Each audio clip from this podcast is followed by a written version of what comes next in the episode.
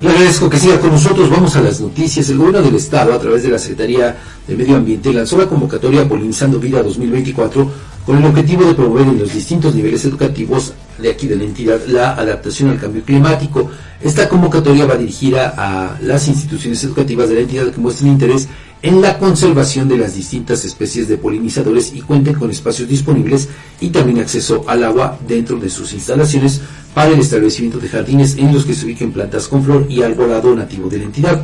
El secretario de Medio Ambiente, Pedro Aquino Alvarado, informó que entre las actividades a cargo del Departamento de Cambio Climático se emprende este proyecto por acompañamiento técnico para que el profesorado como el alumnado identifiquen posibles zonas y generar polígonos mediante sistemas de información geográficos, además de propuestas de diseños y especies. Para dar continuidad a estos trabajos, se realizarán los registros de los jardines en la plataforma naturalista de la Comisión Nacional para el Uso y Conservación de la Biodiversidad, donde el Departamento de Cambio Climático también brindará acompañamiento técnico. Esta convocatoria estará abierta desde este mes y finalizará en septiembre eh, próximo. ¿Cuándo serán los primeros resultados, Edgar? Si está abierta tanto mm, Pues digo, yo, espero que los podamos ver en breve, Fabián, pero pues ya sabes, de repente hay buenos deseos, perdón, buenos deseos que se quedan en eso, en solamente buenos deseos, porque no hay un entramado que permita aterrizar esto que pues al final de cuentas son discursos. Y que tiene su origen en la planeación o la mala planeación. O la mala planeación bueno fíjese hablando de, cambio climático le voy a compartir esto porque a fin de cuentas es el resultado de esto, de eso, ¿no? bueno pues resulta que la superficie que la mariposa monarca ocupó en la, está, está ocupando en esta temporada de invierno, 2023-2024 aquí en México, fue de apenas 0.9 hectáreas. Fíjese. Se redujo. Lo que significa, claro, una caída del 59.2% respecto de lo que ocupó el año pasado, en 2023. Esto lo dijo la directora general de Conservación, Gloria Tavera. Nos habla de esto precisamente, de cambio climático de las afectaciones que están eh, pues le estamos provocando a nuestro entorno, a, nuestro planeta, a nuestro planeta, es una reducción brutal. Fíjate Fabián, no, no sé si tengas eh, el, dato exacto, pero yo recuerdo un reportaje en donde eh, señalaban que una de las causas de que fuera una dándose una disminución eh, en, la superficie eh, que, ocupaba la eh, mariposa monarca en esta migración anual, se debía en gran parte a que el santuario, estos bosques a donde llegan, los abrieron al público.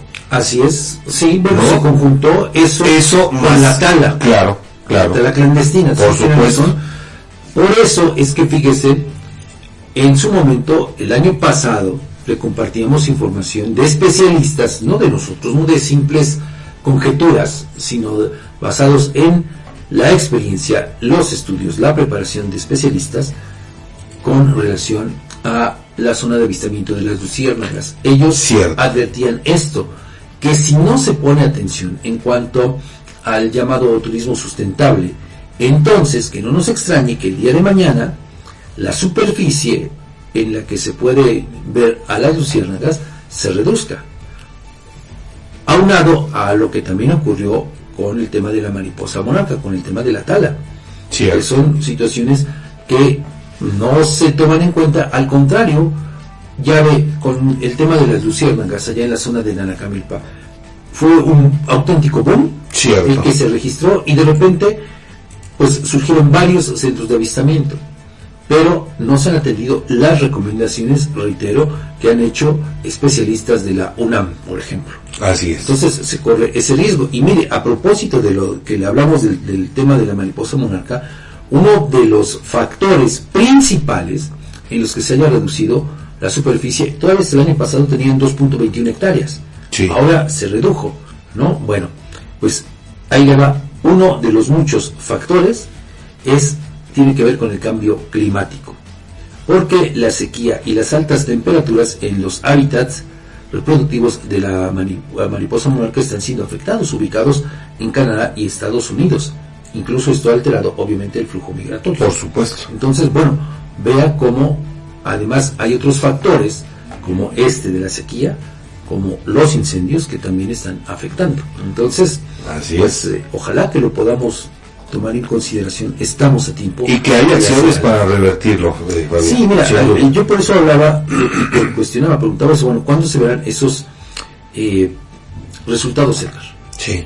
¿No? Si esto se abierta la convocatoria, qué bien que se haga algo, pero ¿cuándo podremos ver algunos resultados?